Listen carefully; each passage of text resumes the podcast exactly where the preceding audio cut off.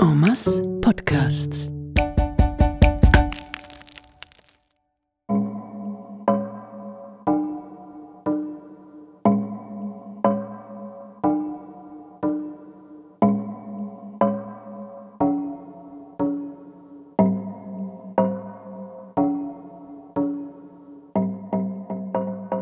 Ich wohne in einem Altstadthaus in Bern, also einem Sandsteinhaus. Zum Schlafzimmer aus sehe ich zu tags und nachts zu Münster. Mit dem Sandstein verbunden bin ich eigentlich geworden, beruflicher Art. Ich habe sehr lange die Museumspädagogik am Kunstmuseum geführt und nachher die Fachdidaktik für mein Fach für Kunst an der Uni Bern.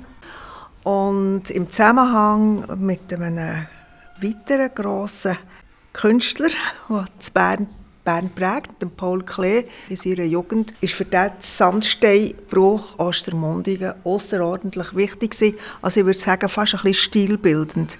Und so habe ich dann so ein bisschen auch eine persönliche Liebe zum Sandstein bekommen und habe den quasi in meine Lehrtätigkeit einbezogen. Katharina Bütikofer eröffnet die letzte Folge der letzten Staffel über Sandsteinreich Bern. Das Thema Leben mit Sandstein. Im Sinn von der ästhetischen Auseinandersetzung damit, von der sinnlich-künstlerischen Anschauung, der Paul Klee dafür bekannt ist. Es gibt ähm, Zeichnung von ihm, noch relativ früh, noch vor der Tunisreise, so um 1909. Da ist er einfach äh, abgefahren auf, auf einen plastischen Ort, auf die hoch aufsteigenden Mauern, auf die Kräne, die es hatte. Es hatte so sein Thema, also sein grosses Thema ist der Kreis, die Gerade, also die Kräne, die dort waren, äh, die Blöcke, die dort gelegen sind. Also relativ naturalistische Zeichnungen gibt es vom Klee. Und dann sieht man den Wechsel, dann hat er eines Tages hat er irgendwo ähm, die Schönheit von der plastischen Gestaltung wahrgenommen. Also einfach die in geometrische Formen aufgelöst. Und es geht auch beim Cézanne ist es genau das Gleiche, ist natürlich die Zeit vom Kubismus. Und man hat angefangen, die Welt in kubischen, geometrischen Formen zu sehen. Und das sieht man natürlich, man kann wunderbare Sachen, Studien machen und eben sehen in den Steinbrüchen. Also ich also auf jeden Fall mit meinen Studenten immer, das ist das Tollste gewesen, die, es ja immer so Sequenzen mit dem, mit dem Sandstein und, und das Steinbruch einbauen und das ist die Begeisterung ist eigentlich immer da gewesen. Jetzt möchte ich noch etwas vielleicht ein bisschen Persönliches erzählen. Es gibt in Ostermundigen äh, so eine grosse Kaverne, gross, riesig, dort, wo das Strössli durchgeht, 50 Meter Höhe, führen, hingern, führen, hingern. Und Ostermundigen hat das so ein bisschen für die Jugendlichen freigelassen, jahrelang. Da man rein können, jetzt ist es vergittert, die haben dort ein bisschen gefeiert und haben unten gesprayt, Graffitis gemacht. Und dann war aber etwas ganz Interessantes, was wir nachher auch ein bisschen untersucht haben da es eben nass war und das Gras rausgekommen und geregnet hat, waren das vergängliche Graffiti. Sie sind alle wieder abgefallen. Also wenn man dort ist, hat geschaut, hat es unglaubliche Zersetzungsbilder gegeben, in dem wie Fetzen, also wenn man sich schindet, wenn man Sonnenbrand hat, sind die Graffiti runtergefallen, haben untere Graffiti freigelegt oder hat es unglaubliche Fetzen gegeben, die man anschauen konnte. Und wir haben nachher auch angefangen, die abgehängten, wieder abblätternden Graffiti, die Fetzen von hinten anzuschauen. Von weitem, das heisst vom leider vergitterten Zugang zu dieser Höhle aus, kann man die Graffiti noch sehen. Man muss ein Stück auf dem Steinbruchweg, so angeschrieben auf dem Straßenschild, am Waldrand entlang ostwärts laufen dann kommt man dran vorbei.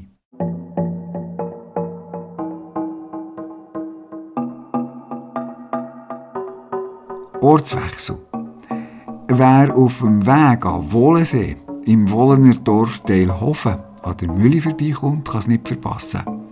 Das Bildhaueratelier von Richard oder Heidi Weiss. In der Museumsrunde hat der Richard Weiss von seiner Laufbahn und von seiner Sandstein-Leidenschaft erzählt. Im 72 habe ich die Lehre gemacht, äh, in einem Grabmalbetrieb. Und nach der Lehre, im 76, bin ich relativ schnell zum Sandstein gekommen. Ich habe bei Firmen geschafft, die in diesen Sandsteingebäuden sehr viel Arbeit äh, ausgeführt haben. Und habe dort als Bildhauer habe ich jahrelang an diesen schönen Fassaden dürfen als Bildhauer tätig sein habe nachher mit meiner Selbstständigkeit äh, eine freie Mitarbeit an der Münsterbauhütte, das war 1980. Da durfte ich auch dürfen dort viel, viel Neues dazulernen. Ich durfte auch direkt am Münster arbeiten.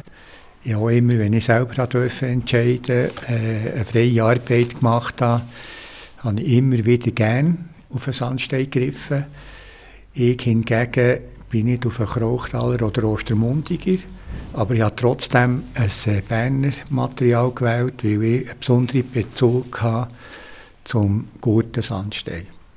Und das hat eigentlich auch ein bisschen damit zu tun, dass ich am Münster arbeiten konnte. Und durch das habe ich natürlich auch einen Bezug zum guten Sandsteinbruch pflegen Er ist äh, deutlich feinkörniger, er ist, er ist auch bisschen dichter also wenn man dort einen Würfel ins Wasser stellen ist die Kapillarität, äh, ich denke, das wird man dort sichtbar erkennen. Äh, ein Ostermundiger und äh, ein guter Sandstein gleich lang im Wasser stehen, dann wird der gute Sandstein weniger hoch das Wasser aufziehen. Ich tue natürlich auch andere Materialien bearbeiten, aber Sandstein hat mich natürlich immer über die ganze Zeit sehr stark begleitet. Mir hat äh, anfangs von mir beruflichen Laufbahn hat man sehr viel ersetzt, hat man also neue Stücke geholt.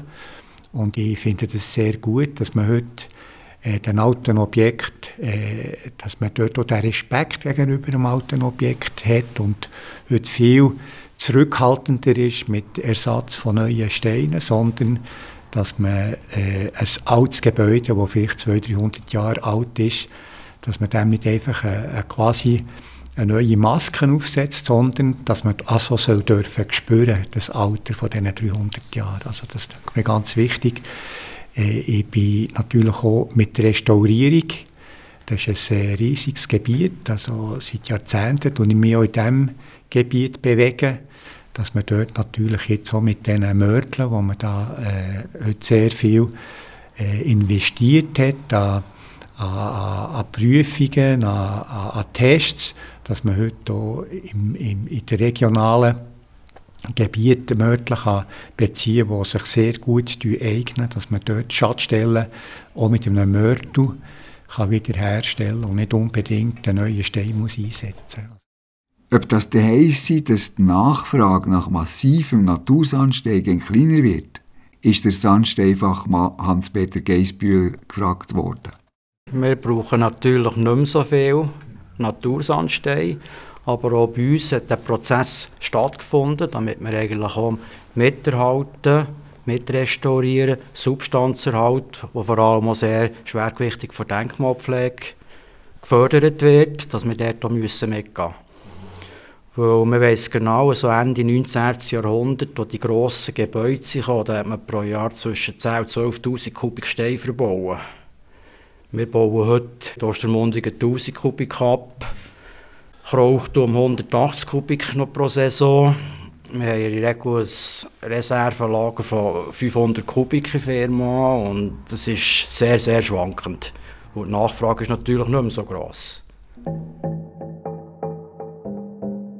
Zum Schluss von der langen Tour durch das Sandsterich Bern in fünf Etappen mit total 28 Stationen kommt noch der Mann zu Wort. Mir dünkt, wenn ich so nachdenke, ich habe schon immer gewusst, was Sangstein. Aber in Sinn kommt mir ganz ein bestimmter Sangstein. Nämlich die Schwelle beim Stöckli, wo meine Großmutter zu Niederscherli ihr späteres Leben verbracht hat. Dort war eine Schwelle, die war eigentlich so ausgehöhlt, fast wie ein Halbmond. Es war ein paar hundert Jahre alt, das Stöckli. Und unendlich viele Leute sind die über die Schwelle gegangen und mir hat die nie ersetzt. das alte Grossmütti, das ganz krumm ist dahergekommen, ist die Schwelle aufgegangen und äh, ist auch nie gestürzt, hat die richtig schön durchlaufen.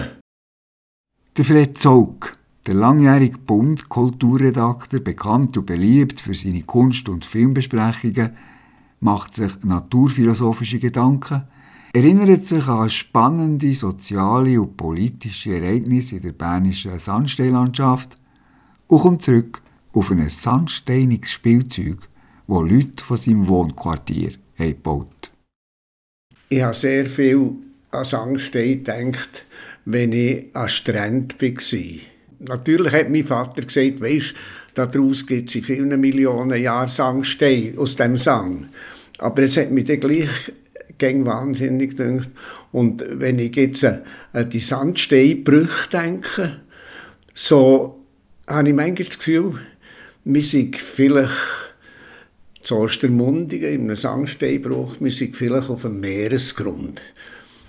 Es denkt mir noch ein, Gedanke, den ich gerne damit spiele, dass Bern, wo so auf Höcker gebaut ist, eigentlich vielleicht am Meeresboden ist und wir dort können mit den wunderbarsten Viechern äh, Freundschaft haben. Natürlich ist es einfach ja so, dass Sangsteinbruch im Grunde genommen eine brutale Verletzung ist vom, von der Natur.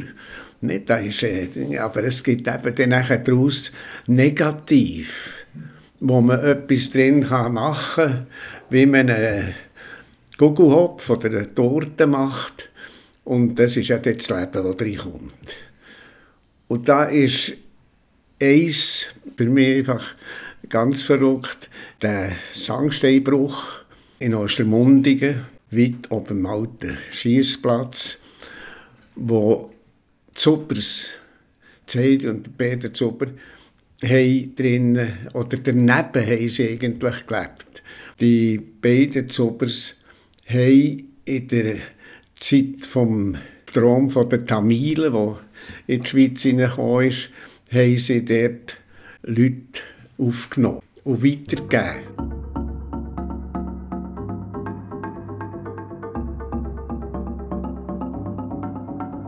Hier in der Gemeinde Bolligen, Geristein, der dort in der Nähe ist, hat es so eine Hölle gegeben, die abgebaut worden ist. Und bereits im Ersten Weltkrieg hat man dort eine Art äh, Bunker bauen, offenbar. Und im Zweiten Weltkrieg hat der General Guisan einen Ort gesucht, wo Drähte oder also Bundesrat und so weiter und aber auch seine hohen Offiziere hätten können tagen, auch wenn die Schweiz wäre überrennt worden vom Hitler. Und da ist er auf die Kaverne gekommen, wo irre Ausmaß hat, 100 Meter lang ist und, und äh, vierstöckig haben sie die Baracken reingebaut. Und es hat Stegen und Zeug und Geschichten dort drin, etwas ganz Verrücktes. Und man kann jetzt ja äh, für irgendwie äh, ein Ringli schließen, kann man ja sagen, von diesem grossen Loch, wo dort äh, das Bolligen in diesem Sandsteinberg innen ist, kann man zum kleinen Loch gehen, wo ein Spielzeug ist, im Rossfeld, am Rand vom, von der Arena. Und zwar hat man dort einen Sandsteinklotz gehabt, wo die Leute vom Leist, die so ein begabt waren für etwas zu klütterle, äh, ein Loch drin meißeln. Und das Loch ist kopfgroß, dort hat einfach ein menschlicher Kopf drin Platz. Und man nennt den Stein hier Summstein. Aber äh, die meisten, die den Kopf reinstrecken und ihr Blut im Echo hören, sagen dann, das sind Wellen, das ist nicht Sonne, das sind Wogen. Und dann sind wir wieder beim Meer, wo der Sandstein angefangen hat.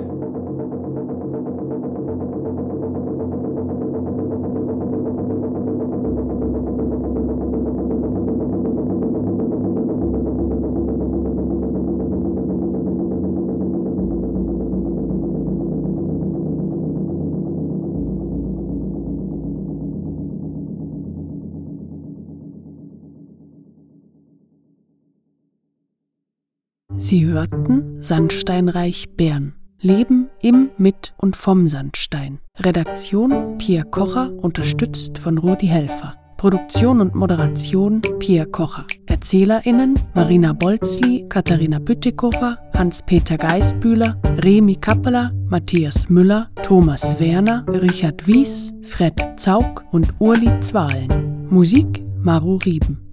Sandsteinreich Bern ist Teil von Omas Podcasts. omas.ch